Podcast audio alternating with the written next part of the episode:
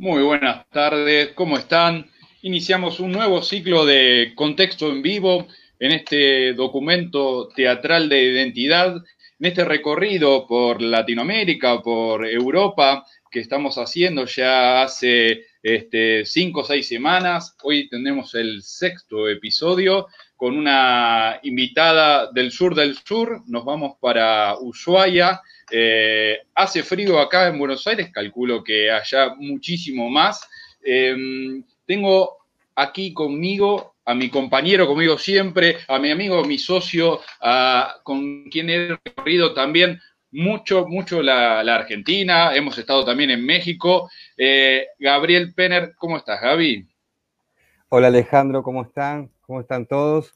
Nuevamente acá vamos a hacer un documento teatral de identidad en este contexto en vivo, eh, desde Contexto Tipea, en el centro margen de Vicente López, aquí en la provincia de Buenos Aires, cercano a la ciudad de Buenos Aires, estamos ahí en el AMBA, en lo que se habla mucho como el AMBA, y bueno, otra vez con ganas de, recorrer, de, pensar, de encontrar archivos, de mapear eh, los territorios argentinos y los territorios eh, del mundo vinculados al teatro. Por eso es documento teatral de identidad y ahora, como vos bien dijiste, nos vamos a ir, más al sur no se puede ir, más al sur no se puede ir, así que vamos a, a encontrarnos con el sur-sur.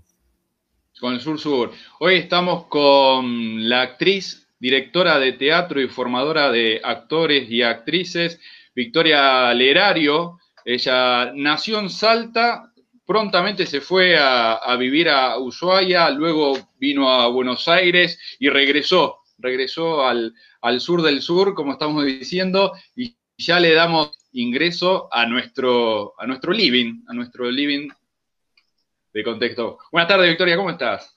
Hola, buenas tardes, Alejandro, Gabriel, a toda la gente que está en Contexto Tipea. Bueno, gracias por, por invitarme. Sí, estoy acá en el fin del mundo, como, como bueno, es conocido en todos lados, Ushuaia, al sur de Argentina, así que bueno, uniendo un poco también eh, toda esta red de teatro, bueno, ustedes bien lo dijeron en la presentación, latinoamericana, eh, europea, por todos lados, así que bueno, acá representando a Tierra del Fuego. Está buenísimo, ¿cómo andás, Victoria? Eh, yo pensaba en, esto que algunos amigos, de, sobre todo de, Latinoamérica, nos dicen de dar vuelta al mapa, ¿no? Y es el principio del mundo también, ¿no? Tierra del Fuego, Ushuaia, estamos ahí en el inicio de todo, ¿no? Eh, como lo, indica bien también el fuego, ¿no? El fuego como iniciador prometeico del arte y prometeico del teatro, ¿no? Así que estamos muy contentos de, estar con vos charlando y hacer un recorrido y un documento teatral de identidad que, que bueno, vamos a aventurarnos en cómo, cómo es eso, cómo es tu propio documento teatral de identidad y, como siempre decimos, un documento personal se hace con otros, entonces es un documento colectivo también de identidad. Gracias por, por recibirnos. ¿eh? Gracias a ustedes por invitarme, un placer. Sobre todo en este contexto en el que estamos viviendo, que eh, son tan necesarias estas redes, compartir estas vivencias. Nosotros que nos dedicamos al trabajo en las artes escénicas, en el teatro, tiene mucho que ver con esto, con el trabajo en conjunto, desde un colectivo. Entonces, bueno, realmente es un placer estar acá compartiendo con, ustedes y bueno, con toda la gente que, que pueda llegar a acceder a este documento teatral de identidad. Sí, documento que bueno, va a quedar colgado en nuestras redes este, para que lo puedan consultar en cualquier momento, que ya está, se suma a los otros cinco documentos que, que hemos construido vamos dejando huella en esta condición que tiene el teatro también, que es efímera, es una excusa para, para que quede el registro como documento, como testimonio de, territorialidad, de trabajo en conjunto colectivo. Y la primera pregunta ya para, ir arrancando que, que se me ocurre y que venimos también tomando como disparador, ¿cuál fue para vos la primera imagen que tuviste a la hora de, acercarte al teatro en tus inicios? ¿Cómo, ¿Cómo, fue esa imagen, esa huella, esa, esa, identidad que te quedó ahí marcada? Bueno, cuando me presentaste mencionaste que, que, yo nací en el norte del país, en la provincia de Salta, luego me vine acá muy chiquita en el año año 94, tenía cuatro o cinco años, así que estuve en la nevada del 95 acá en, Ushuaia. Y bueno, un poco la, la, puerta de acceso ¿no? a todo este mundo, en un principio fueron los libros, mis abuelos salteños tenían una hermosa biblioteca donde, bueno, de muy chica y con la curiosidad de, una criatura y que luego, bueno, con los años se intensifica, eh, un poco, bueno, la puerta fue, fue eso, ¿no? El acceso a la literatura, a la poesía y al teatro, que a ellos, bueno, les gustaba mucho. Así que, bueno, el acercamiento fue desde ahí. Luego, con los años, bueno, he decidido, ¿no? he sentido que es mi vocación y he decidido formarme, estudiar, dedicarme ¿no? Absolutamente a esta actividad. Y bueno, huellas han sido un montón, pero en una primer, primer acercamiento fue a partir de, esas ventanas, ¿no? Esos espejos que son los libros. Los libros de los abuelos. Y, eso fue este, ya en Salta y después en, Ushuaia, ¿fue así? Eso fue en Salta. en Salta. Claro. Claro, bueno, viví hasta muy chiquita, pero bueno, volvía todos los veranos de vacaciones. Entonces, nada, y, mi tiempo era estar con ellos y, ellos estaban eh, pendientes, ¿no? De, trabajábamos, mi abuelo trabajó mucho en la radio, entonces tenía como un acceso a mucha información. Entonces mi pasatiempo y mis mejores vacaciones era quedarme ahí y tratar de, bueno, de, de absorber, ¿no? Un poco de todo eso. Estamos tejiendo el documento teatral de identidad de Victoria Lerario y se me ocurre, bueno, la literatura, eh, tanto sea novelas o cuentos, y dijiste también, ahí escuché al pasar, eh, la radio, la relación de, tu abuelo con la radio. Y creo que eh, también la radio ahí, aparece en todo tu, trabajo y tu trayectoria el vínculo con lo que es el radioteatro, ¿no? ¿Cómo podemos construir? ¿Qué, ¿Qué nos puedes contar de esta experiencia, de esta marca de lo radioteatral? ¿Qué es hacer radioteatro? Bueno, nosotros tuvimos la oportunidad acá en Ushuaia, eh, cuando se hizo el plan federal de las dos carátulas, eh, que bueno, recorrieron diferentes puntos en el país. Eh, bueno, capacitando, por supuesto, actores y dándonos la oportunidad de participar en, proyectos con, bueno, grandes figuras y grandes obras del teatro argentino, con la dirección de Miriam Strat, que, bueno, yo, yo me enamoro de mis maestros, de mis maestras, siento un, gran cariño por ellos y, y, bueno, ella es una gran formadora además dentro del radioteatro, así que ha venido muchísimas veces a, capacitarnos y hemos encontrado a través de esa experiencia de haberlo llevado a cabo, como cuál es el lenguaje nuevo del radioteatro y empezar a, indagar, a, profesionalizarnos. Eh, bueno, también en los talleres hemos estado trabajando, yo doy clases en los talleres de la Secretaría de Cultura de Tierra del Fuego, de teatro, y dentro de las disciplinas que trabajamos, el radioteatro como modalidad eh, nos parecía muy acertado para trabajar en, el contexto que vivimos nosotros acá y bueno, ahora en el contexto en el que vive todo el mundo, realmente nos da muchísimas herramientas para poder llevar al escenario, ¿no? Poner el cuerpo y tratar de, mm, bueno, de seguir haciendo teatro, ¿no? Interesante que contás esto. Em, claro, porque el, el radioteatro a su vez este, aporta a vos como actriz y a los que se acercan un mundo de, recursos en lo cual eh, la voz es lo primordial. ¿Y qué de, qué de eso, este, de esas técnicas que fuiste absorbiendo en el radioteatro, en la construcción sonora a partir de la voz, de un imaginario, porque claramente este, está destinado a eso, qué de esas herramientas, qué de esos recursos a vos como actriz después te los volcás en el escenario?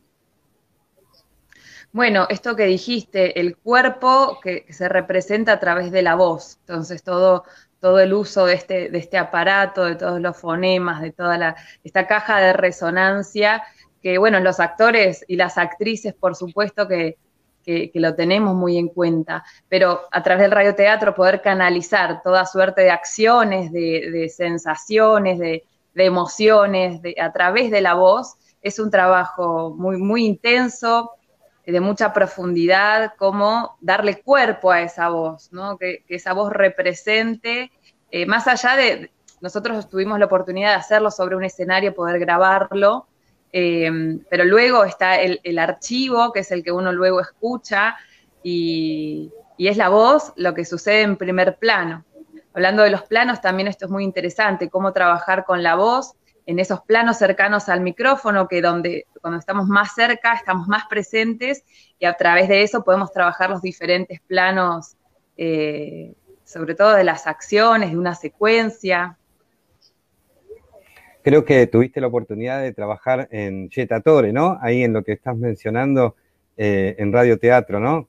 ¿Podés contarnos un poquito de esa experiencia con Yetatore? Por supuesto. Bueno, Yetatore lo hicimos el año pasado eh, que fue el cierre de las dos carátulas federal, fue la última obra que, mm, hicieron de este ciclo que abarcó todo el país, eh, con Claudia Lapacó, Arnaldo André y por supuesto la oportunidad de muchos eh, actores, actrices de acá poder participar y poder también vivir todo este proceso de, ensayos y, y inmiscuirnos en este mundo. Y previo a eso, el anteaño pasado, que fue, mm, no fue la apertura de las dos carátulas federal, porque fue creo que en Jujuy, pero acá creo que fue la segunda edición que hicieron. Hicimos Barranca Abajo con Daniel Milioranza y Víctor Laplace. Bueno, son dos grandes obras clásicos argentinos, Barranca Abajo y Yetatore, forman parte de nuestra historia en el teatro argentino entonces, bueno, atravesarlo de esa manera, tener la posibilidad de también ver a, estos actores, a, bueno, a Claudia Lapacó, eh, actuando, uno aprende muchísimo, porque gente que se ha formado, además también haciendo eh, radioteatro. Eh, y bueno, así como Perlita, el final de Barranca Abajo, es cuando el personaje principal, bueno, lo vamos a spoilear para quien no lo conoce, tiene esta situación de con la soga, ¿no? En un árbol. Y bueno, y tenía que, demostrar, teníamos que, ver, ¿no? A través de, la voz, que este personaje se suicida. Y Víctor Laplace nos dio como una clase magistral de lo que se puede hacer también con el uso de la voz en la acción, ¿no? El trabajo de la palabra en la acción. Así que fueron dos posibilidades muy, muy, muy lindas de transitar. Recordamos que estamos eh, con Victoria Lerario y que, eh, bueno, estamos para toda la Argentina en vivo, pero también ah, con, mucha presencia de amigos y amigas de América Latina y que está bueno, eh, estamos hablando de algunos clásicos del teatro argentino como Barranca Abajo, Yetatore, y que nuestros amigos de América Latina seguramente agradecen que nos metamos con esos clásicos y sobre todo en esta, en esta relación con el radioteatro, la voz y el cuerpo de la voz. Sí, Alejandro. Sí, eh, me preguntaba ahora cómo... La, vez pasada, mira, se suma Jorge Peloso, mira, acabamos de, nombrar amigos este, en Latinoamérica con Jorge, con Georgie, estuvimos este, en el episodio anterior desde San Pablo, Brasil, nos manda un beso, y con él justamente hablábamos de la, de la identidad y en este documento que estamos creando. Y vos tenés mucho trabajo en la comunidad también, en la comunidad de Ushuaia. ¿Cómo es para vos este, este, este vínculo a partir del teatro con la comunidad en Ushuaia, en esta crear una identidad eh, que genera el, el, cargo de la cultura, ¿no? ¿Cómo, ¿Cómo se va gestando eso? la cultura como herencia, ¿no? Bueno, acá en, Tierra del Fuego eh, está muy presente la discusión sobre la identidad porque, bueno, es una provincia que con mucho flujo migratorio, eh, venimos de muchos lugares diferentes, entonces a veces indagar en lo que es la identidad propia de esta provincia eh, nos, suscita un escenario bastante heterogéneo. Em, y bueno, a través del teatro, la verdad es que la gente em, con la que, por ejemplo, en los talleres de la Secretaría de Cultura, la gente que se acerca, la gente que puede aprovechar esta oferta cultural, que, son talleres gratuitos, públicos, abiertos a todo el público, hay gente muy deseosa de tener la experiencia, ¿no? Nosotros acá trabajamos en espacios no convencionales, trabajamos en teatro, hacemos intervenciones también eh, en la vía pública. Entonces, bueno, siempre a través de este lenguaje poder buscar la manera de, comunicarnos, de también de, devolver, ¿no? Un poco la premisa, por lo menos en mis talleres, es, bueno, el Estado nos da la posibilidad de poder tomar estos talleres de manera gratuita, bueno, nosotros tenemos que devolver de alguna manera a nuestra comunidad eh, con nuestro saber, con la experiencia, con diferentes em, acciones, eh, poder también incluir a toda la comunidad en eso. Y la verdad que, bueno, ustedes lo deben saber más que nadie, nos da el teatro la posibilidad de construir sentidos de manera muy amplia y, muy profunda. Qué bueno. Pensaba en esta idea de, teatro, Estado y comunidad y pensaba, bueno, nosotros hacemos este documento, este archivo teatral y nos interesa siempre la idea de territorio, ¿no? Y es un territorio para nosotros que vivimos en la provincia de Buenos Aires y para todos los que están en, el resto de Argentina y en América Latina. Eh, ¿Cómo podrías trazarnos un, mapa eh, teatral, ¿no? Eh, de Ushuaia, y si querés, si, te animás un poco más de, Tierra del Fuego, porque esto es interesante para que se pueda visualizar, ¿no? Eh, esta idea de, cómo se hace, en dónde se hace, el territorio, ¿no? Siempre hablamos de territorialidad en el teatro. Por supuesto. Bueno, yo me puedo remontar un poco a mis comienzos cuando terminé el colegio y dije, quiero dedicarme a hacer teatro y tuve que, irme a formar a otro, a otro lugar. Si bien acá hay muchísima gente que hace mucho trabajo, hace mucho tiempo está trabajando en el teatro, compañías, eh, formadores, formadoras. Eh, hay mucha gente que, tiene un recorrido muy especial dentro de esta disciplina, pero también tenemos esta particularidad, y no solo dentro de, de las artes y la cultura, sino cuando uno se quiere formar o seguir una carrera, nos vemos un poco obligados a, tener que migrar, ¿no?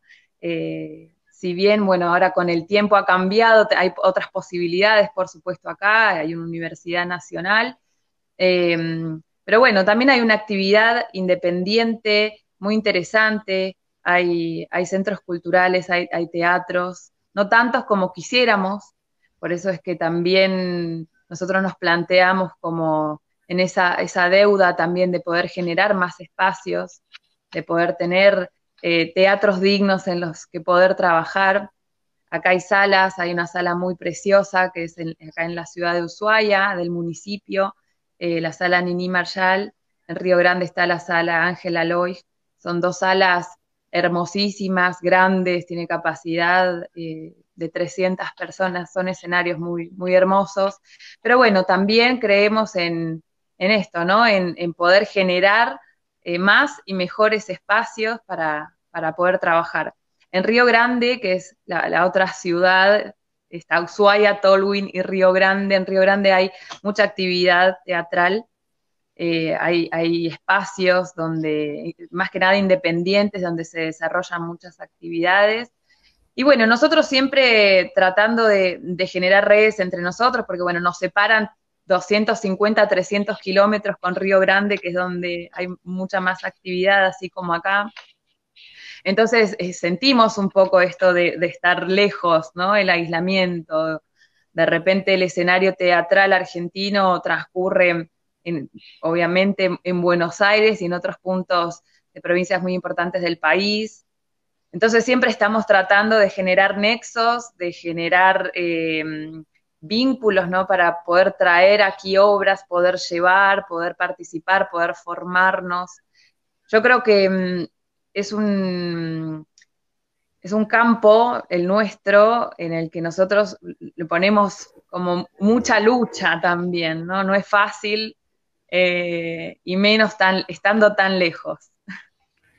Está bueno decir eso, está bueno eh, plantear eso, la lucha, las corrientes migratorias, irse para volver, ¿no? Todo eso constituye, en este caso, tu identidad eh, teatral, eh, Victoria, porque está buenísimo para que toda la gente que nos está viendo, que nos está escuchando, que te está viendo a vos y escucha, se pueda dar una idea de lo que es hacer teatro independiente en, en Ushuaia, hacer teatro independiente en Tierra del Fuego, ¿no? Allá bien al sur, y que no es una cuestión sencilla, sino que tienen que, hay que sacar eh, energías, fuerzas, creatividad, eh, pensamientos desde cuando uno, a donde no lo tiene, ¿no es cierto? Entonces es interesante plantear todo lo que hay que hacer y se hace más, más rico todavía este documento teatral de identidad.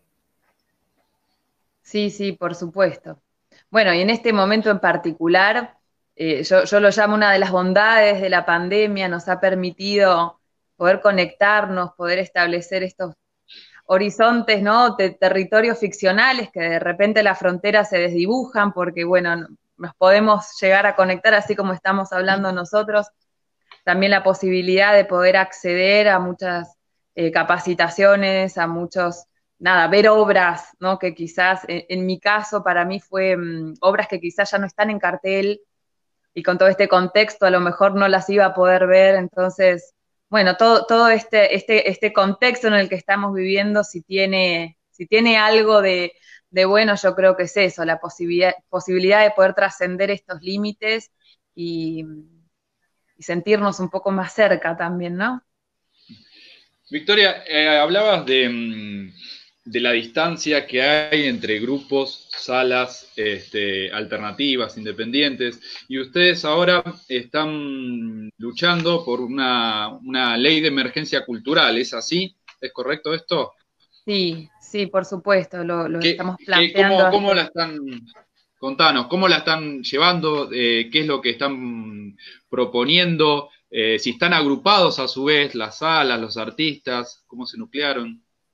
Bueno, el intento primero es ese, ¿no? Acá hay, mucha diversidad y, somos pocos, pero a la vez cada uno está como, bueno, en su actividad. Yo no, no, sé bien por qué, por qué motivo se genera este distanciamiento, pero bueno, si hubo una posibilidad, eh, fue esta la, la, elaboración del proyecto de ley de emergencia cultural desde un frente eh, fueguino por la cultura, ¿no? Entonces, incluir la ciudad de Ushuaia, la ciudad de Tolwyn, artistas de, la ciudad de Río Grande y poder establecer un nexo entre todos e impulsar un proyecto desde ahí que es un enorme, enorme desafío poder nuclearnos, ¿no? Todo el sector cultural por una causa que, en este momento es urgente.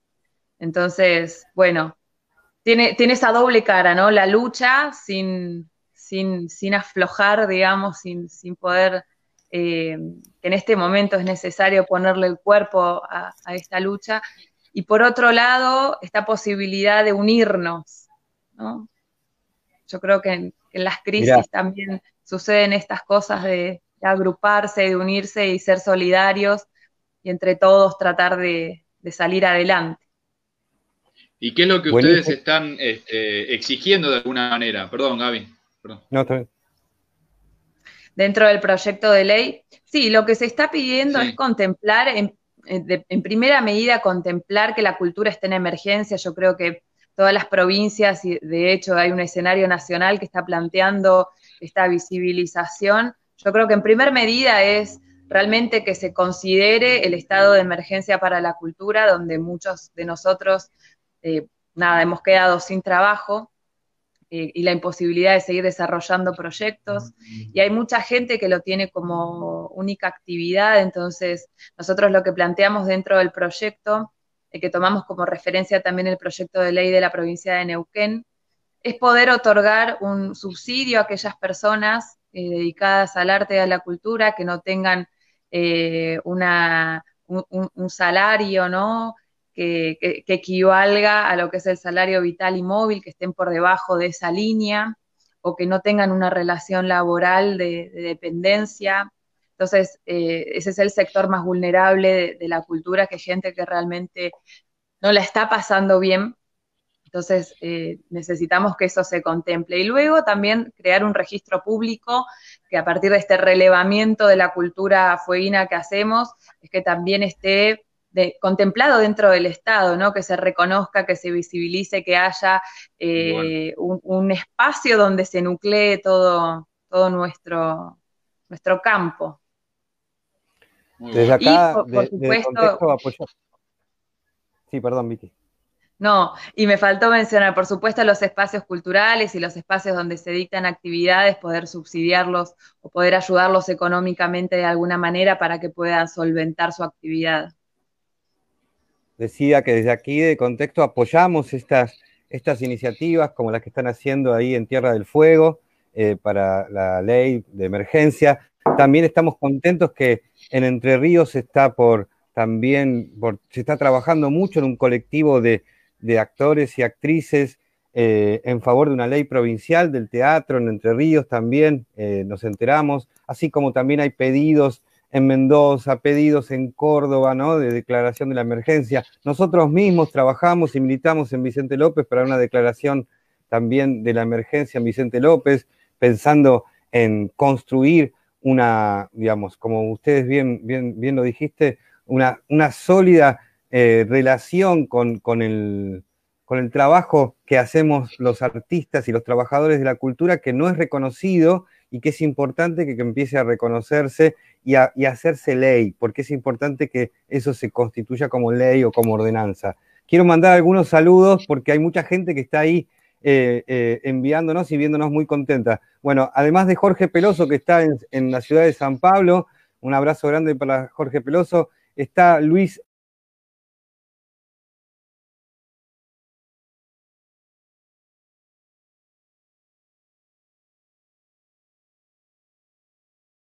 Eh, Ramona Cabaña, eh, eh, María Martinelli, Elina Martinelli, el grupo Sinergia también de allá de Entre Ríos, unos chicos muy queridos, Florencia Ruiz Moreno, Celina Álvarez, Cari Peralta, ya lo dije, Vale Bassini, una encantadora también, gestora cultural, Fabricio Nani, Martín Paya, un músico increíble que también están luchando por la música, porque también no nos olvidemos no son solamente las artes escénicas y la música es una arte escénica. Ernesto Musano, un gran dramaturgo también de San Luis, eh, Deusimar Gonzaga de eh, Goiás, desde Brasil. Así que tenemos un, público que nos, sigue y nos apoya variado de toda América Latina y de Argentina. Perdón, Ale, dale. Sí, bueno, seguimos con Victoria Lerario de Ushuaia. Nosotros estamos aquí en, en Vicente López, este, en la provincia de Buenos Aires. Estamos construyendo este documento teatral de, identidad. Y Victoria también experiencia en, cine, en largometrajes. Este, ¿cómo, ¿Cómo vinculás esto, esta actividad? ¿Cómo, cómo la has desarrollado? Este, ¿Tenés trabajos hechos puntualmente en Ushuaia? Eh, ¿Te ha ido bastante bien por lo que estuvimos viendo? ¿Cómo, cómo, la, cómo la vas llevando? Bueno, la relación con el cine empezó cuando estaba formándome en Buenos Aires y, teniendo diferentes experiencias. Eh, de hecho, una de las primeras experiencias que he tenido en la docencia es a través de de, un taller de actuación frente a cámara, donde filmábamos con, los diferentes talleres largometrajes como proyectos finales. Entonces, esto también de articular el, estar eh, enfrente de la cámara y el estar detrás. Y luego, bueno, sí, acá en, Tierra del Fuego, sobre todo en todo el territorio, eh, la producción audiovisual, tanto local como, bueno, extranjera, internacional, es un lugar que, que propicia mucho un escenario para poder, poder filmar. Entonces, si bien no en este contexto, pero sí eh, años anteriores, eh, las oportunidades, hay mucha gente que viene a filmar aquí en búsqueda de, estas locaciones tan hermosas que tenemos en la Patagonia Argentina. Y bueno, dentro de esas posibilidades, por supuesto que también se contempla el trabajo de los artistas locales, tanto desde los técnicos como actores y actrices, así que bueno, eso es un sector que se está fortaleciendo, el sector audiovisual. Hay un colectivo audiovisual de Tierra del Fuego que está trabajando de manera ejemplar, digamos, como para, para también tenerlo en cuenta para otros colectivos de, trabajo. Y mm, bueno, a través de foros, a través de, muchas acciones en conjunto para poder impulsar una Field Commission, una, una ley también que, que nos proteja, que nos ampare también un poco, que regule, porque no, no, está regulado tampoco acá en Tierra del Fuego. Entonces, bueno, es un, es un gran trabajo el que representa el sector de la cultura esto que, decías, Gabriel, alrededor de todo el país, y es tan importante poder compartir estas experiencias porque nos sirve de, precedente. Eh, el trabajo en otras provincias es, fundamental y poder conocerlo, tener ese acceso, poder trazar redes federales en este momento en la Argentina, yo creo que el camino es ese, ¿no? Fortalecernos desde, desde una mirada federalista y, por supuesto, eso le da solidez eh, y unión a todo, toda la cultura del país. Y también tener en claro que cuando hablamos de responsabilidades del Estado, porque todos tenemos, eh, digamos, el Estado debe tener, ser responsable de que todos tengamos un derecho a la cultura y los artistas, digamos, sin artistas y sin, sin espacios, sin salas, no hay derecho a la cultura posible. Tener en claro que también hay como eh, por lo menos tres instancias eh, de responsabilidades que son la instancia nacional, la instancia provincial y la instancia también municipal, ¿no? Y que a esas tres instancias hay que pedir, exigir, hay que contemplar también, porque eh, de esas tres instancias no puede no haber eh, presupuesto para la cultura en esas tres instancias. Tienen que, las tres instancias tienen que, de manera acordada o por separado, pero tienen que construir una política cultural y en donde inclusiva, democrática, en donde estemos todos incluidos. Eso es muy importante también tener en claro, sea en Tierra del Fuego, en Jujuy, en Vicente López, en Avellaneda, en, en cualquier parte de Argentina, esas tres instancias tienen que ir de la mano, ¿no es cierto? Me parece que es interesante tomar conciencia que los colectivos teatrales, escénicos, artísticos, tomemos conciencia del derecho a la cultura, de un derecho eh, general que tiene la sociedad a la cultura. Quería eh, proponerte pensar en teatro ahora, ¿sí? ¿Te parece? Em, me interesa, eh, vos sos, por un lado, directora, por otro lado, actriz, o en el mismo caso, directora y actriz, y también profesora. Primero, me, estaba tentando para construir esta identidad, este rompecabezas que es la identidad. ¿En qué te sentís más eh, a gusto o cómo vas y venís de esas tres instancias? Sí, yo lo que considero es que estas tres, eh, estos tres frentes, por así decirlo, se nutren uno de los otros, ¿no? La experiencia como en la docencia, uno aprende muchísimo, desde la dirección, la capacidad de poder observar un poco más desde, desde otro lugar, no desde el cuerpo, sino desde buscar ese horizonte y hacia dónde va y qué queremos decir. Eh, nos da muchísimas herramientas. Y el trabajo desde la, actuación, de ponerle el cuerpo y experimentar, se retroalimentan, ¿no? Por supuesto que, bueno, en mi caso me siento más cómoda, no sé si más cómoda, porque en los tres, digamos, en los tres escenarios lo disfruto, lo disfruto con el mismo placer, pero el hecho de, llevarlo al cuerpo es el, donde veo el desafío eh, más propio, más personal, ¿no? Es decir, bueno, ahora hay que ponerle el cuerpo, lo entendemos, eh, tenemos la capacidad de poder eh, quizás demostrar a, un actor, una actriz, hacia dónde vamos, de tratar de explorar en conjunto ese territorio para encontrar esos caminos posibles. Pero bueno, a la hora de ponerle el cuerpo es donde está el desafío mayor y donde está la experiencia directa. Eh, pero bueno, como te digo al principio, los tres escenarios eh, son, trabajar en los, tres, en los tres frentes es muy satisfactorio. Nos manda saludo Luis Alberto Ercolano. Bueno, en realidad ya había saludado, la agrega siempre al pie del cañón para la resistencia a la difusión de las artes. Bueno, muchas gracias Luis, manda también saludos Florencia. Eh, a ver, te voy a compartir algo para que nos cuentes este proyecto que estás realizando. Eh, eh, tenés la, responsabilidad en un grupo, en el grupo Nómade, donde estás dirigiendo contanos este proyecto eh, performático que es muy eh, a, la, altura de la que nos, encontramos en este momento, donde también fuiste seleccionada por el INT. Sí, bueno, este concurso nacional de actividades performáticas en entornos virtuales, un enorme desafío.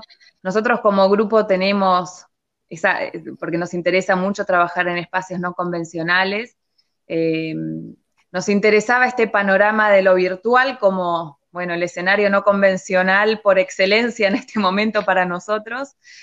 Y, bueno, conformamos este proyecto que está en proceso, eh, en pleno proceso creativo, ¿no? Es un montaje poético, performático y teatral.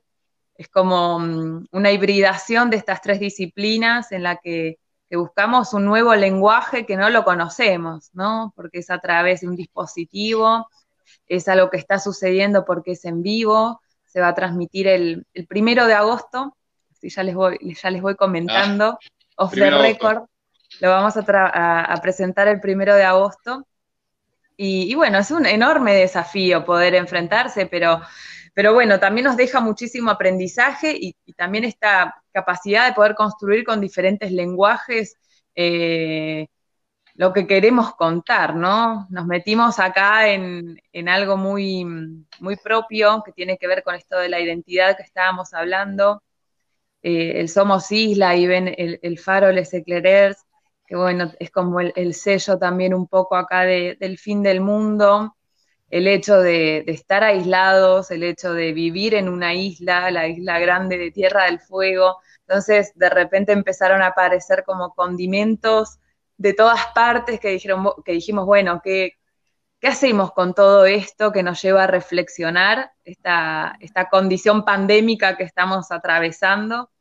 Así que explorando en el proceso, bueno, es algo que, a mí en particular, y yo creo que, lo pueden compartir seguramente ustedes también, el proceso de trabajo es, es lo más valioso, ¿no? Luego es el producto de todo ese trabajo y sobre todo en una actividad performática que sucede en ese momento, lo que estamos haciendo es trabajar algunos ejes, construir pero lo que va a suceder va a suceder en ese instante, ¿no? En ese momento, así que es un enorme desafío, pero es un grupo que tiene la capacidad de poder eh, generar eh, un espacio propicio para, la exploración. ¿Y por dónde lo van a transmitir? Contanos, ¿por dónde lo vamos a poder ver? Lo vamos a transmitir por Facebook, por nuestra página Nómade 7, Compañía de Teatro por Facebook vamos a hacer una cosa un poco también como lo que estamos haciendo ahora, de trabajar con, otra plataforma para poder transmitir y construir a partir de, estos planos, de, de la imagen, de la pantalla. Así que mm, estamos muy contentos, entusiasmados, porque representa un desafío enorme. Eh, y también nos parece muy importante poder eh, aprovechar esta circunstancia para adquirir nuevas experiencias, nuevos conocimientos, un poco esto es lo que nos, nos lleva a, construir algo que no, de lo que no tenemos registro previo nosotros, ni tampoco existe mucho dando vueltas, ¿no?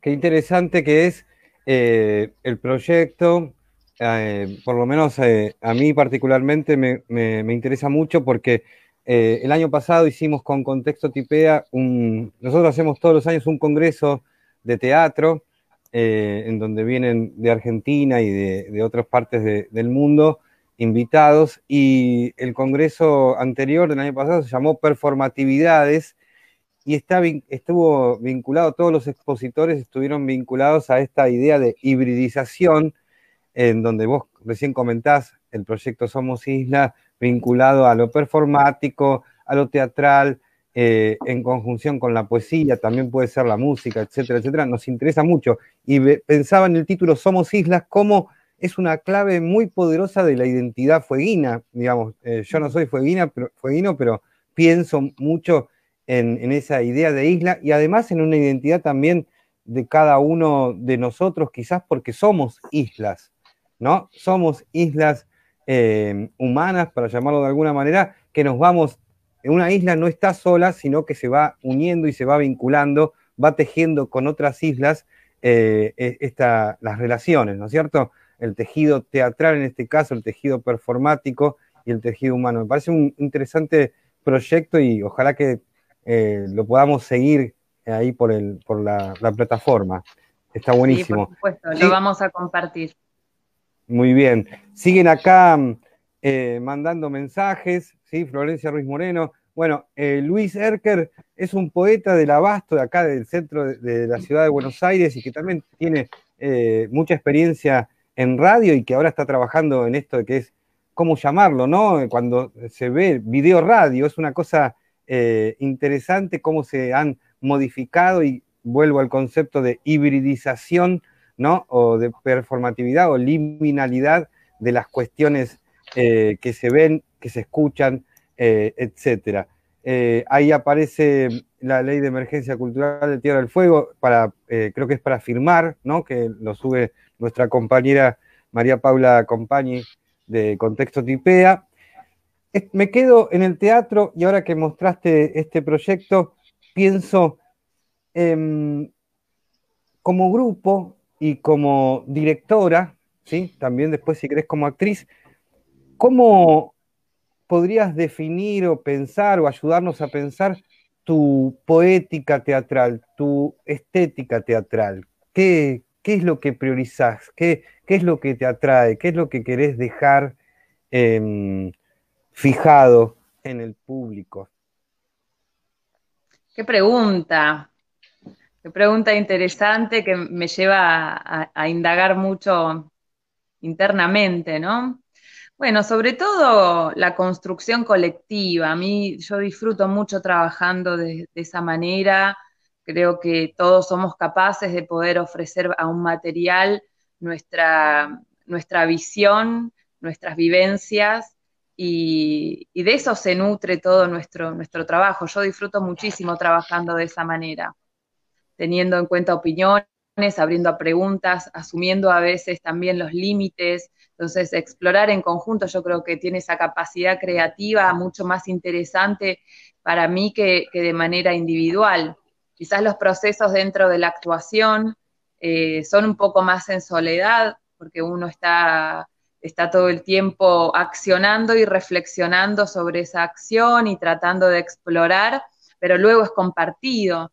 Entonces, eh, yo, creo que lo podría definir así porque bueno, es lo que, lo que más disfruto de, esto, ¿no? El poder generar algo nuevo a partir de un montón de, formas de ver el mundo que de repente, bueno, que se generan paradojas, contradicciones, formas similares, opuestas. Entonces nos lleva a, poder agrandar ¿no? este nivel de, conciencia que se pueda llegar a, generar entre todos, ¿no? como ese espacio, ese cerebro compartido, diría Peter Brook. Y en este trabajo que decís que, que, lo elaboran en forma colectiva, parten de un texto previo, eh, alguien dentro del grupo toma la posta y ejerce el rol de la dramaturgia, hay una dramaturgia colectiva, ¿cómo se compone el texto? Bueno, con respecto a la dramaturgia, siempre hemos trabajado con textos de, autores o autoras argentinos, sobre todo en los talleres y, las puestas que estábamos, estamos trabajando con, nuestro grupo independiente. Eh, tenemos muy en cuenta la dramaturgia argentina. Y, por ahí quizás sí en los talleres de radioteatro intentamos trabajar en dramaturgias más colectivas, en construcciones desde, ese lugar. Yo estoy, bueno, aproveché todo este contexto para poder seguir indagando en la dramaturgia, creo que es un arma muy, poderosa también para encontrarse con el teatro, construir desde, desde esa visión de, lo dramatúrgico, es muy, muy, muy interesante eh, pero bueno, por supuesto que uno toma, toma el rol de, ordenar, de, tratar de, buscar la luz en el túnel y poder dirigir, ¿no? Eh, un poco es organizarlo, pero todo lo que es eh, el proceso creativo se nutre de, todas estas miradas que son, por supuesto, muy valiosas. Bien. Estaba em, cuando indagamos acerca de, tus trabajos, em, vi algo que me llamó la atención, que es que en 2019 hiciste junto a otras eh, actrices una obra que se llama Hembras, ¿no? Un encuentro de mujeres notables, ¿no? Y mm, me interesó esta, esta situación del el teatro en relación con, el feminismo, el teatro en relación con la mujer. Eh, así que me gustaría que podamos pensar, nos ayudes a pensar tu identidad en vínculo con estas dos categorías. Sí, bueno, en relación a esta obra también es visibilizar, a nosotros nos pasó algo muy, muy curioso, que estas personalidades eh, que, son representadas en, escena, eh, bueno, personas como Alfonsina Storni, Lola Mora, eh, Salvadora Medina Onrubia, dentro del colectivo, quizás sí, e, e, Eva Duarte, ¿no? Quizás sí, Alfonsina son conocidas, pero hay otras mujeres que pertenecen a nuestro legado histórico y cultural eh, y por una lucha de derechos, eh, Alicia Moró, que son parte, parte de, nuestra, de nuestra sangre, ¿no? Venimos un poco de ahí. Entonces yo creo que el teatro nos lleva, eh, por lo menos en esta obra que tiene que ver con un carácter histórico muy importante, poder visibilizar ¿no? la vida y obra de estas mujeres te decía esto algo curioso, que muchas de ellas no, forman parte de, nuestro, de nuestra cultura ¿no? colectiva. Eh, entonces, bueno, nos llevó mucho a, poder ponerlas en escena y poder visibilizar su vida y su obra. Y bueno, y el feminismo, yo creo que dentro del teatro está muy presente en los últimos años. Eh, sobre todo hay una fuerza muy de mucho, de mucho pulso, de mucho impulso. Eh, por ocupar escenarios, por ganar derechos. ¿no? La paridad de género es algo que se ha estado discutiendo de manera nacional, de manera muy profunda, como bueno, en, los teatros oficiales sobre todo, de poder eh, tener un instrumento que nos garantice que es de manera equitativa para, bueno, para todos, todos y todas. Eh, pero bueno, yo creo que, que, la mujer está haciendo un trabajo por ocupar esos espacios que es donde, donde tenemos que estar, ¿no? Como haciendo, estando, ocupándose esos lugares y si no los tenemos, luchando por ocuparlos. Pero hay una mujer muy, muy presente en este momento en el Teatro Nacional. Totalmente, se está luchando también en el teatro, en un proyecto de ley de paridad dentro del teatro más allá de la, le contamos a, los amigos y amigas que nos ven por ahí en Latinoamérica, que se está luchando por una ley de paridad en, el teatro puntualmente, eh, lo cual ya lleva, si no me equivoco, tres años o, más o menos, ¿no? ¿Puede ser? ¿Estoy en lo correcto? Sí, sí alrededor de tres años.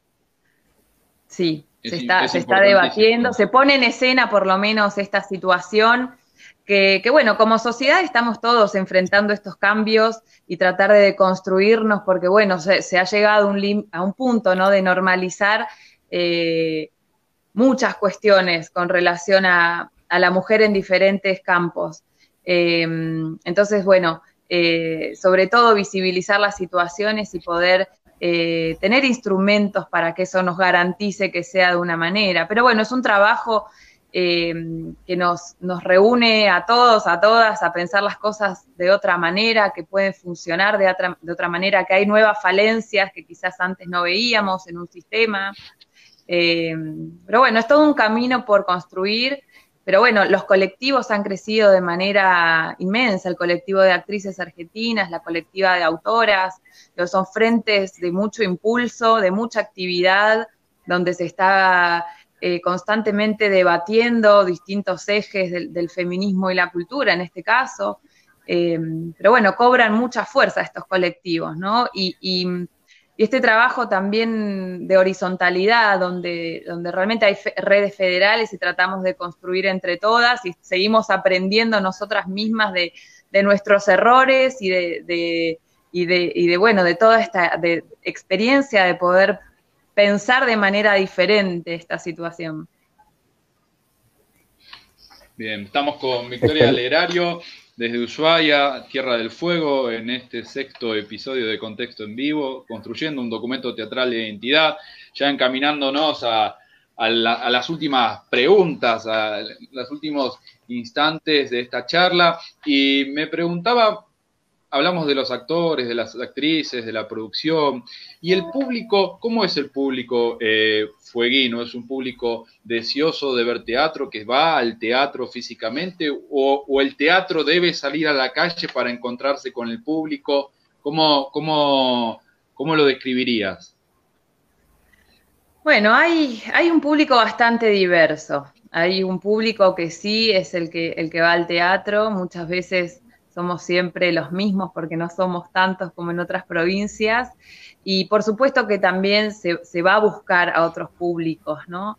Eh, hay mucha gente que quizás no ha tenido la experiencia. Geográficamente en nuestra ciudad tenemos un centro muy pequeño, eh, alrededor de 15 cuadras más o menos, y luego la ciudad ha crecido muchísimo, las zonas altas en la montaña, barrios más alejados. Em, entonces nosotros tenemos la, necesidad de ir a, esos públicos, de ofrecer también alternativas para que ese público tenga un acceso al teatro.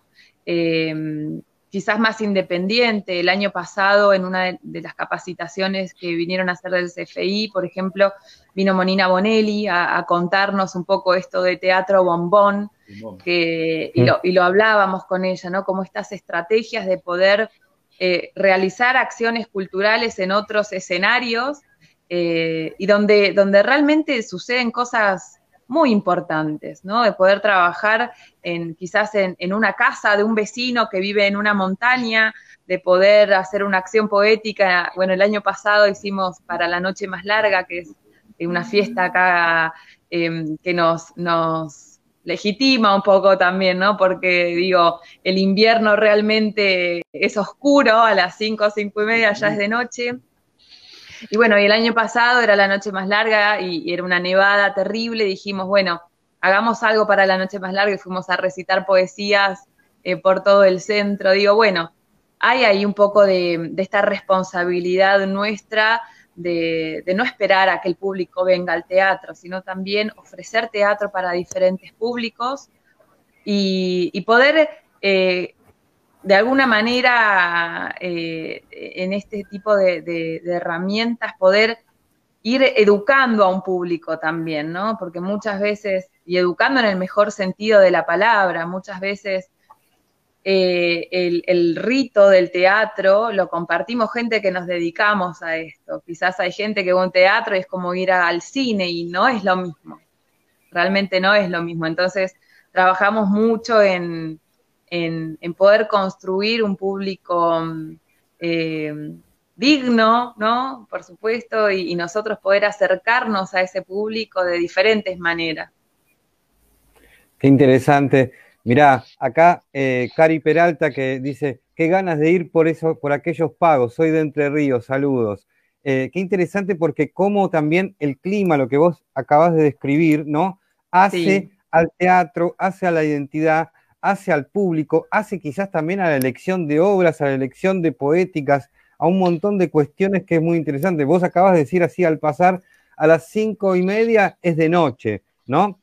Y esto eh, lo sabés vos, lo sabe la gente que vive en el sur, pero quizás alguien que está en Ecuador, alguien que está en este momento en México, en la Tórrida Mérida, que hace 45 grados, por ejemplo, que tenemos amigos en, en Mérida, o eh, Cari, que está en, Entre Ríos, o los mismos que están en la ciudad de Buenos Aires, o acá en Vicente López, eh, tenemos otra concepción y, tener una noche más larga, como, la noche más larga, como vos bien decís, todo eso hace que ustedes tengan que, eh, como cada uno en su territorio y en su clima, tenga que buscar estrategias, tenga que construir formas para hacer teatro, pero el teatro también se hace con el público, ¿no es cierto? Y eso es muy interesante, por eso a mí me, gusta mucho hacer eh, estos documentos teatrales de identidad de distintos lugares, bien, eh, bien alejados, porque si no uno cree que eh, lo que hace uno o en lo que está uno es lo único que existe, es como una operación que hace uno de decir, no, yo soy esto y debe ser todo muy parecido y creo que, vos estás construyendo algo muy interesante eh, con este documento teatral de identidad.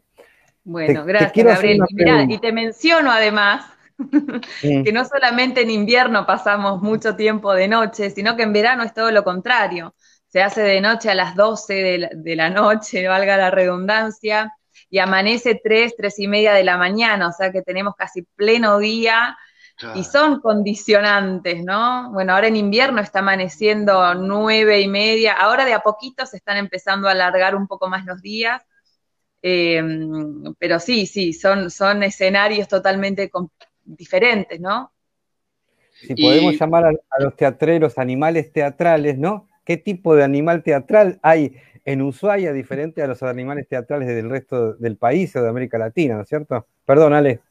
No, no, que, pienso, este, el otro día también eh, estaba leyendo unos, textos, unas dramaturgias de, allá, de Tierra del Fuego, y, es cierto esto, cómo, cómo el clima, cómo la geografía este, en el buen sentido esos textos, esas construcciones de, dramaturgia.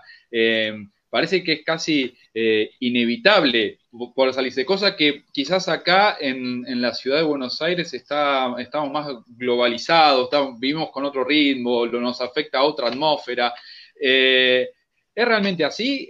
¿Crees que en las producciones independientes se va este, metiendo este ADN fueguino en, las producciones de las obras?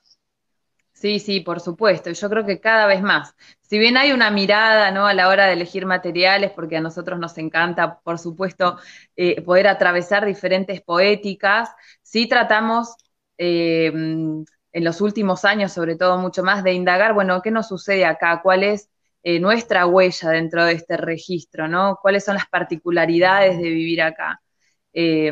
Sí, el año pasado, bueno, ha tenido el año pasado y el año anterior una obra muy bonita también sobre el Monte Cervantes, todo este naufragio que fue como algo muy impactante para toda nuestra sociedad. Entonces está, se está construyendo desde, desde, desde tomar este potencial, ¿no?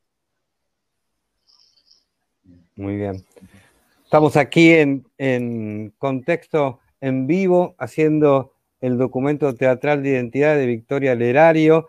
Es decir, un documento teatral tiene que ver con pasado, tiene que ver con presente, tiene que ver con futuro. Nos, estuvo contando Victoria el proyecto de Somos Isla, que eso es futuro, es, un presente que se está haciendo, es un futuro que se está haciendo casi presente. Pensamos en, los recorridos, toda acción teatral, toda, toda obra de teatro, toda práctica de teatro genera pensamiento teatral, ¿no? Eh, ahí nos estuvo contando su eh, idea de lo colectivo como poética, genera también la idea de resistencia ahí con la emergencia cultural. A mí me, gustaría preguntarte, y es lo último que te pregunto de este lugar, eh, ¿tenés alguna obsesión teatral? ¿Algo que, que quieras hacer, algo que te, que te impulsa, que lo tenés ahí cercano y, vas en busca de?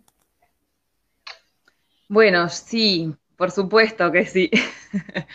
Hay algo de, mm, del teatro lorquiano que, me interesa como, poética, eh, a explorar estos universos por, por, este poeta y dramaturgo tan de tanta, de tanta música, ¿no? De tanta tanta generosidad a la hora de construir.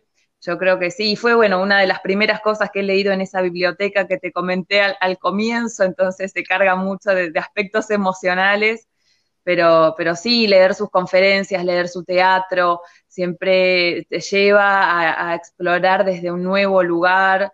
Eh, sí, sí, ese es como mi, me lleva a indagar, ¿no? Ese, ese tipo de poéticas y todo lo que despierta.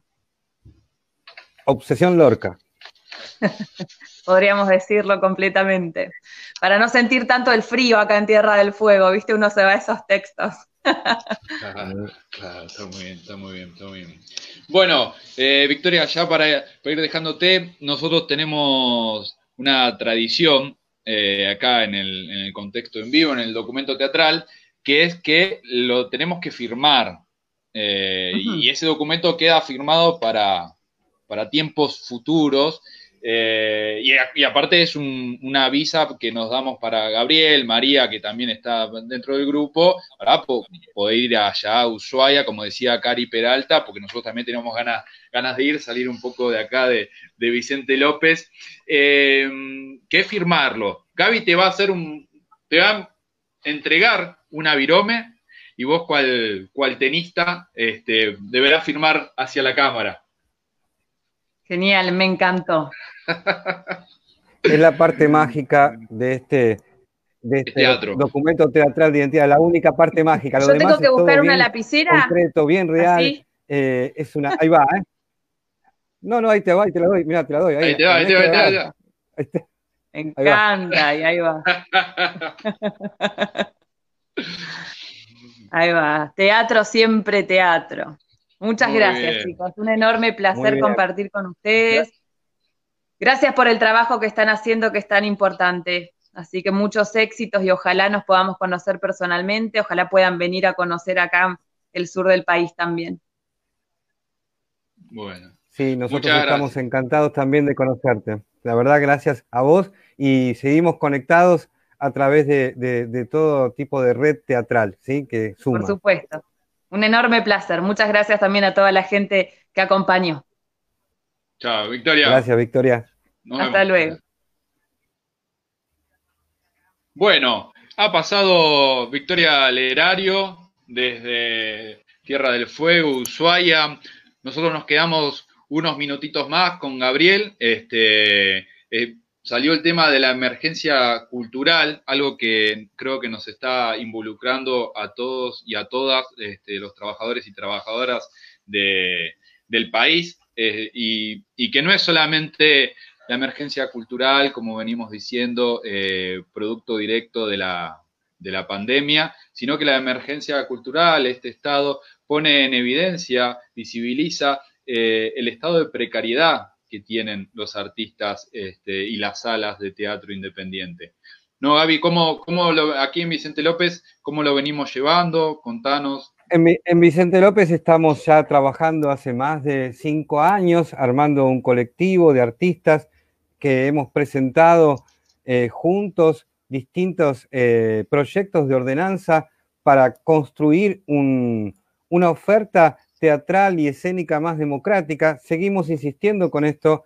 Eh, las autoridades municipales, tanto sea a nivel ejecutivo como a nivel deliberativo, todavía no, han, no tienen tiempo, no han tenido la posibilidad de, entender estas cuestiones como algo urgente. Nosotros reclamamos la emergencia y la urgencia desde contexto, pero desde todos, desde muchos eh, artistas autoconvocados. Estamos haciendo reuniones, nos estamos juntando, estamos trabajando todos para, eh, insisto, construir eh, que no es solamente en pandemia, vos bien lo dijiste y se habla mucho, esto no es por la pandemia, es también más allá de la pandemia, esto venía previo a la pandemia y es a posteriori. Y no hay políticas culturales universales, no hay políticas culturales democráticas, transparentes, públicas, no sabemos en dónde se invierte el presupuesto de cultura de Vicente López, que eh, es bastante sabroso o debería serlo. Así que estamos, seguimos eh, peleando, construyendo, armando eh, con ideas, con ideas y buscando diálogos, diálogos, diálogos con el Consejo Deliberante, diálogos con la Secretaría de Cultura, que no se dan, son diálogos que no se dan, pero no, no se dan por los artistas, sino que no se dan por las autoridades. Y es algo muy importante. Repitamos, nadie se salva solo.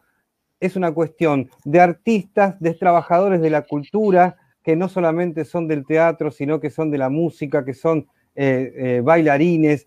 Tienen que ver con eh, esta idea de lo colectivo. Digamos, la construcción es colectiva y no es solamente o salas o trabajadores, es salas y trabajadores, espacios alternativos y trabajadores. Eh, por lo tanto, es importante que entendamos todos la dimensión colectiva y democrática que debe adquirir este reclamo.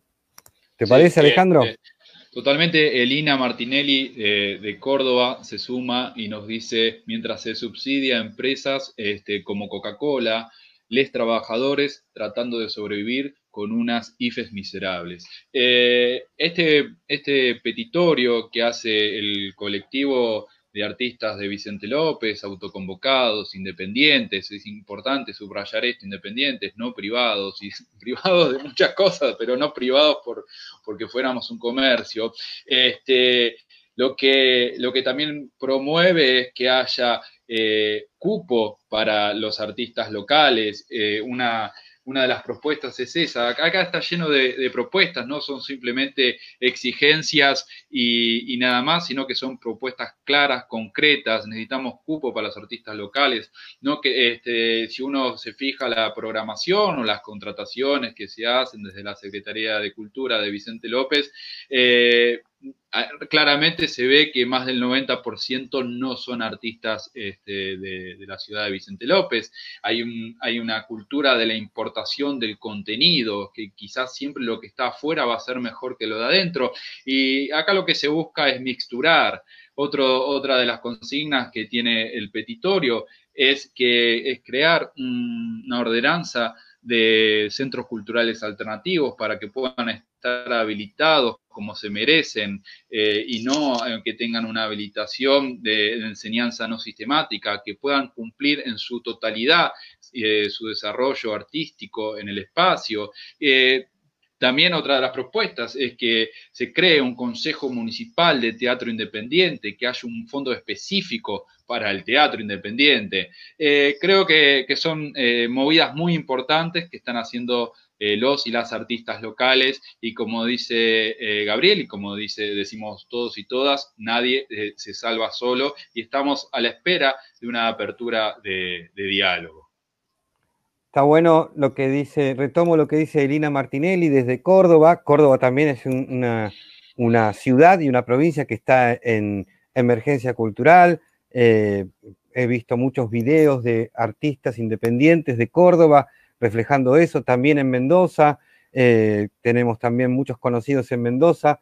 Eh, hay como una emergencia cultural a nivel eh, provincial, a nivel municipal. Nosotros estamos atendiendo esta cuestión también municipal e insisto, no es una cultura de la queja. A mí no, a los artistas independientes y autoconvocados no nos interesa la queja, nos interesa la construcción de propuestas y sobre todo que entiendan las autoridades que la cultura es un derecho que tiene la sociedad y que sin artistas y trabajadores de la cultura no existe tal derecho. Entonces, siempre vamos a por más derechos, no a por menos derechos. Es importante y todo derecho se construye con ley, con eh, ordenanza en el caso de, legislándolo.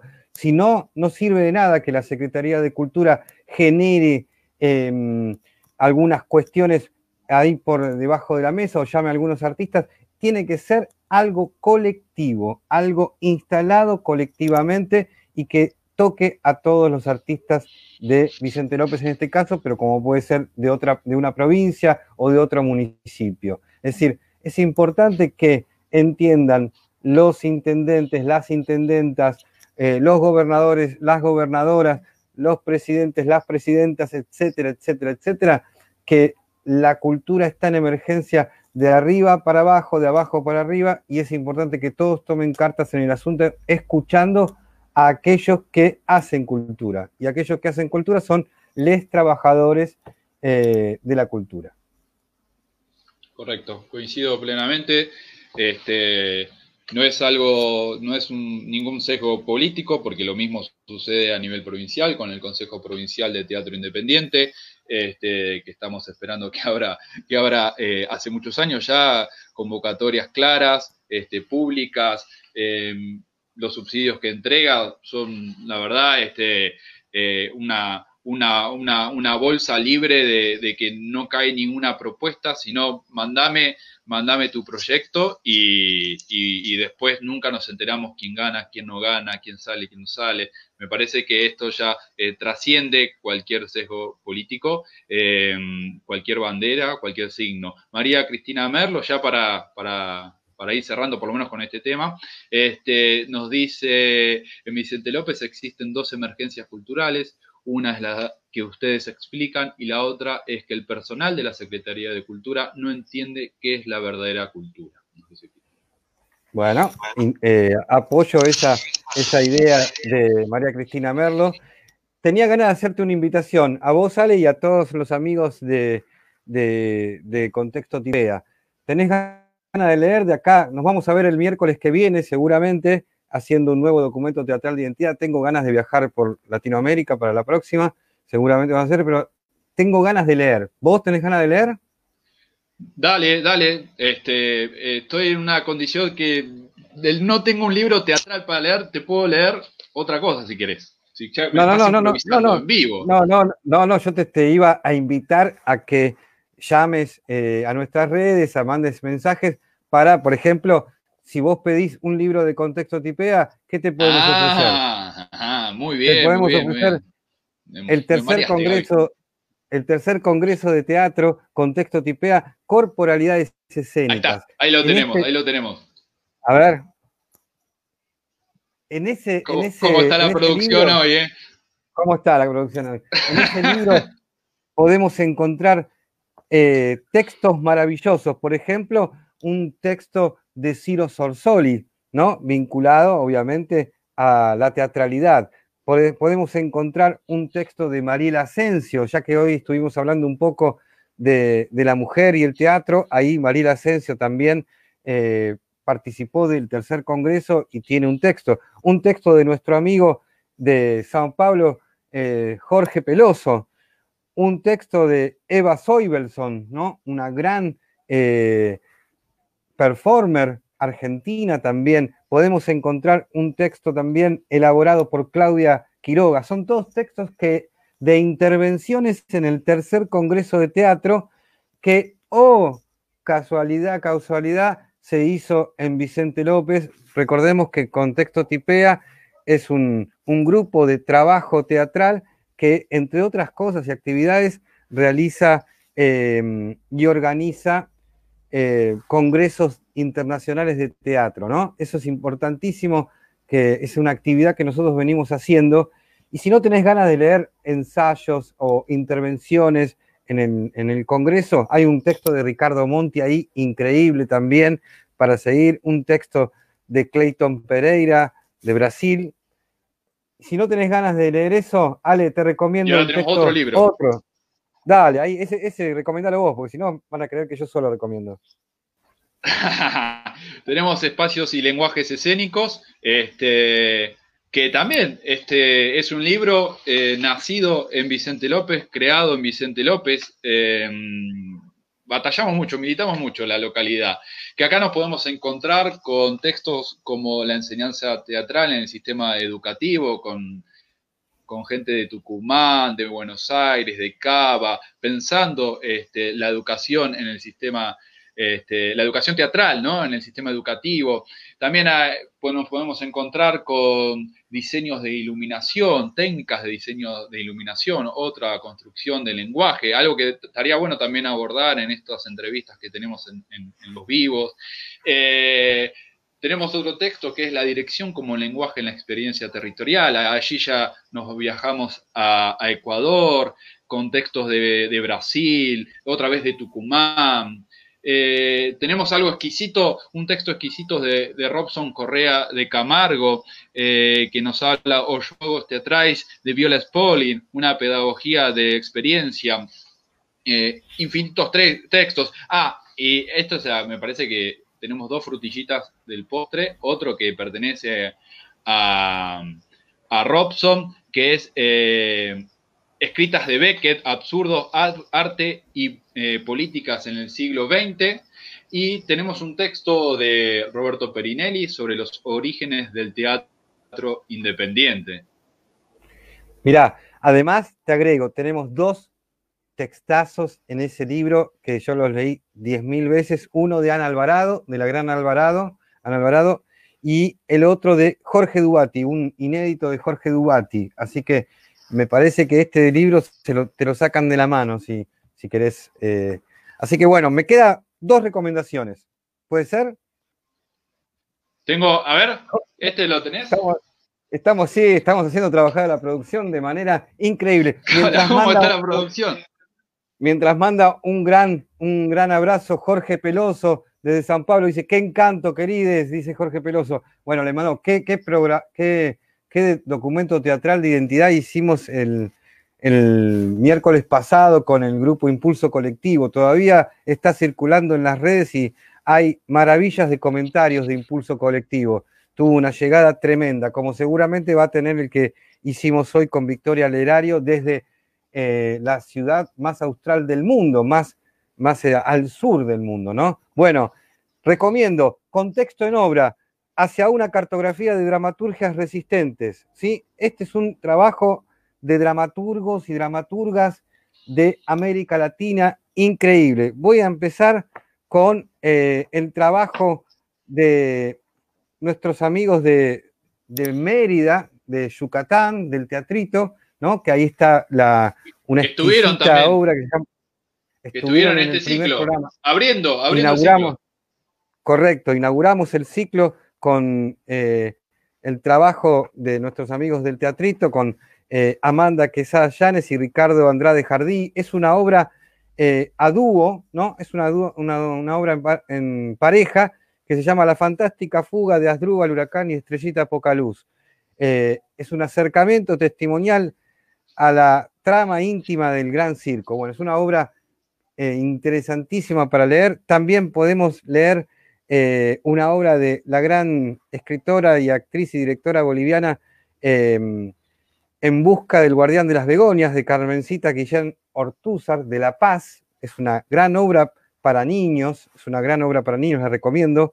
También, si nos vamos a Ecuador, podemos leer en el mismo libro, eh, Contexto en Obra, de la vulnerabilidad de algunas de nuestras pequeñas grandes empresas, del director, teatrista y dramaturgo Santiago Roldós de Ecuador, ahí eh, en Guayaquil, también tenemos a un dramaturgo brasilero, un, dramaturgo que se encuentra en una comunidad increíble, una comunidad artística llamada Samauma, ahí en la cercanía de San Pablo, pero que es una, preciosura, que se llama Tiago Viudez Barbosa, y el texto es un texto muy audaz, se llama O Subversivo. Y por último, bueno, tengo el, el texto de mi compañero, acá, como dice él, amigo, camarada, etcétera, etcétera, etcétera, Alejandro Acuña Moreno, en representación de Argentina, con su Santa Clementina, que está seguramente en algún momento va a llegar a, al teatro. Le íbamos, a estrenar, y nos agarró la, pandemia. Yo creo que la pandemia es por eso, para que no estrenen Santa Clementina. Pero bueno, eh, Santa Clementina, déjame decir todo el título que está buenísimo. Santa Clementina, todo lo que sucedió mientras los abuelos dormían la siesta. Son uno, dos, tres, cuatro, cinco obras increíbles para leer, disfrutar y para eh, hacer, ¿no? Para hacer también. Bien. y nos queda, nos queda uno. El, último. ¿Está por ahí? Producción, por la favor. La producción ya lo encontró, ya lo encontró, la producción lo encontró. Acá está. Muy bien. Dramaturgias. Que fue el primer este, libro de contexto tipea en su primer congreso. Vieron que los libros de los congresos tienen unas tapas hermosas. O sea, lo voy a, lo voy a seguir repitiendo, está mal que yo lo diga, pero eh, soy muy enamorado de las tapas que tiene. Son todas obras este, de arte, eh, que también podríamos, estoy pensando, mira, eh, que podríamos invitar algún día al, ciclo de entrevistas a, estos pintores y pintoras, ¿no? Estaríamos muy bien. En el ciclo en dramaturgias, en este libro vamos a encontrarnos con, pensamientos de Héctor Levi Daniel, eh, que nos propone un texto que dice, es textos teóricos, esto es teoría, teatro y mitologías cotidianas, este, para pensar cómo la mitología ya se mete en, en, la urbanidad, en el día a día, eh, tenemos textos también de la producción del teatro en el conurbano norte. Conurbano norte, para los que no saben, es Vicente López, donde estamos aquí ahora transmitiendo, San Isidro, San Fernando, Tigre. Eh, eso compone lo que es el, conurbano norte, muy cerquita de la ciudad de Buenos Aires, en la provincia de Buenos Aires. También eh, está alguien que ya lo nombramos bastante, es, tan amigo, Ricardo Andrade Jardín, con el momento de saberse, este, y también lo tenemos a Raúl Cortés de España, que nos habla del retablo incompleto de la pureza. Es, es, su, es un pensamiento sobre la producción de... Es una trilogía, ¿no, Gaby? Ese, sí, correcto. Correcto. la, también lo tenemos, del desaliento. De desaliento, muy bien. Lo tenemos eh, a Jorge Huertas sobre eh, aspectos de la enseñanza dramaturgia, dramatúrgica. Acá nos vamos a encontrar varios, varios eh, maestros de, del arte de escribir teatro, que nos proponen distintas técnicas. Lo mismo nos vamos a encontrar con Ariel Barchilón, que nos hace una ponencia sobre la dramaturgia breve. Eh, ¿Qué más tenemos? La tenemos a, lo tenemos, decime, sí, ayúdame. No, a Rubén Schumacher. Tenemos a Rubén Schumacher. La presentación de Rubén Schumacher. Colado. Colado, Rubén Schumacher. Tenemos un, texto, tenemos un texto también increíble de Cristina Quiroga sobre la dramaturgia eh, de Gonzalo de María. También es un texto hermoso de Cristina Quiroga, nuestra amiga Cristina Quiroga, que es la madrina que de, los congresos de contexto tipea, pero escribió un texto que vale la pena leerlo mil veces sobre la dramaturgia y las obras de eh, Gonzalo de María. Y si hablamos de escribir teatro, por supuesto, como siempre, este, desde Contexto Tipea, recibiendo el acompañamiento de, Argentores, lo tenemos a Tato Tabernice, eh, que en el 2016 nos había venido a hablar sobre sobre el rol de Argentores, el cuidado de, las obras hacia los autores y autoras. Eh, siempre hay Argentores acompañando a contexto y en todos los, en todos los proyectos que, vamos a encarando, y lo tenemos ahí a Tato Tabernice, como lo tuvimos a Perinelli este, en, otro de los libros, siempre, siempre por suerte trabajando en conjunto. bueno, estos libros... Sí aunque estemos en pandemia, hacemos este, delivery, un delivery de libros. Nos, pueden encargar este, por mensaje privado, nos, este, de alguna manera, ya sea o por correo argentino o personalmente, puerta a puerta, los, los hacemos llegar. Este, están en nuestras redes, los pueden buscar en Instagram, en Facebook, eh, en Twitter, en tanto, lo tenemos por todo lado.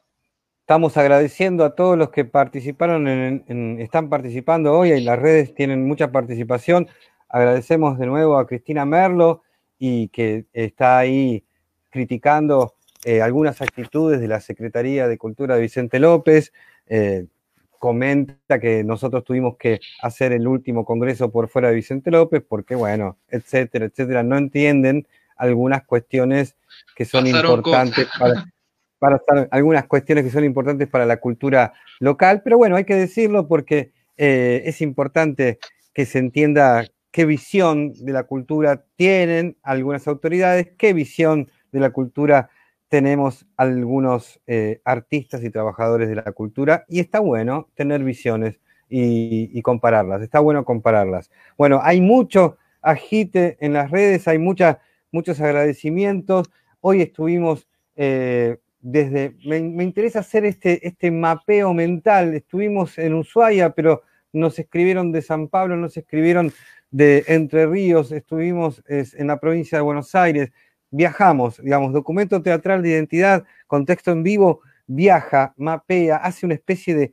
de gran recorrido y que de donde aprendimos. Me quedé con muchas cosas de, de la entrevista de hoy, como de las otras entrevistas, porque hablamos de clima, y cómo el clima influye en el teatro, hablamos de, cómo también eh, se puede construir un público diferente a partir también del territorio que uno, que uno pisa, que uno camina, ¿no? Y eso es importante para que aprendamos todos también. Cada uno tiene que aprender en dónde camina. Bueno, quien ha llevado obras por distintos lugares de, Argentina y de América Latina sabe que los públicos eh, tienen un rasgo eh, universal, pero también tienen un rasgo de singularidad muy, muy, muy potente y que hay que vincularse con ese rasgo singular de cada público. Está bueno eh, escuchar a los creadores de distintos lugares, por lo menos es lo que pienso yo. Completamente coincido, Gaby.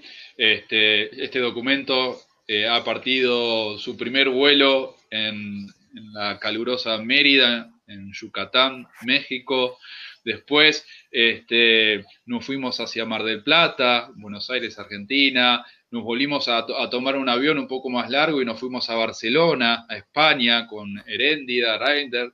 Y mm, después nos venimos de vuelta, pero ahora nos fuimos al río eh, y estuvimos en Oro Verde, hablando también, pensando, haciendo una casi una cartografía ¿no? teatral este, en Entre Ríos, y, después nos volvimos a ir y nos fuimos a, San Pablo, en Brasil, y también pensando cómo se trabaja en las periferias, creo que también es algo que, que Contexto tiene como rasgo de salir del centro, ir hacia las periferias, qué sucede en la periferia, cómo se construye la cultura en la periferia. Este, y hoy nos tocó irnos al, al sur, a Ushuaia, una tierra hermosa y donde claramente el territorio eh, está más presente que, nunca. Y en una semana nos tomaremos otro avión.